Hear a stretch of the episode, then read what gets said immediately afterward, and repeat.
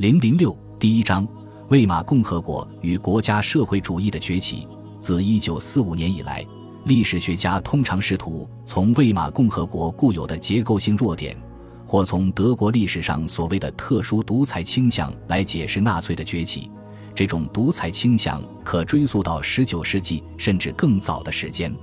他们认为，魏玛共和国要么缺乏必要的宪法制约和有责任担当的治国方略。来抵御来自左翼和右翼的极端主义威胁，要么就是受到了1918年以前保守派精英代表的破坏，后者继续主导着军队、司法和行政部门等关键机构，并决心寻找替代议会统治的反民主方案。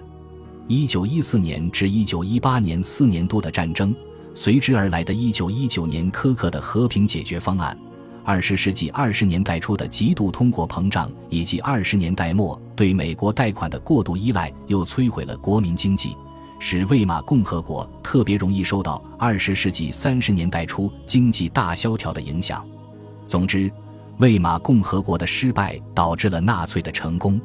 尽管如此，仍有理由认为纳粹的崛起及其在一九三三年以后的日益成功和广受拥护。是不能仅仅从参照国家发展层面来界定和解释的历史话题。在地区层面，早期纳粹运动及其代表真实德国的主张，在很大程度上是由战后主导巴伐利亚的形势所构建的。在那里，各种各样的保守派、反共和派和极端民族主义团体，在1919年至1923年间都在争夺霸权地位。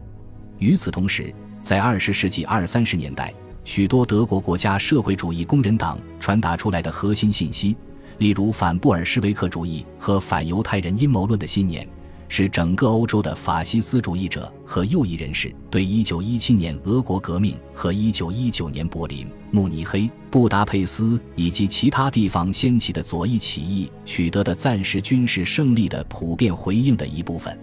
在德国内政方面。国家社会主义常常被定性为军国主义极端主义运动，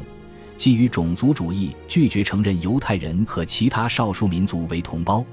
对魏玛体制毫不妥协的敌意，以及对凡尔赛条约的暴力拒绝。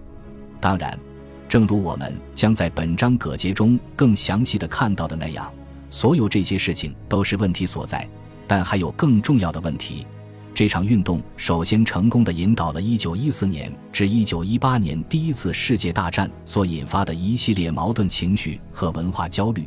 以及它对现有社会和性别秩序构成的诸多挑战。其次，它成功的将这些焦虑转变为德国和整个欧洲新激进民族主义的愿景。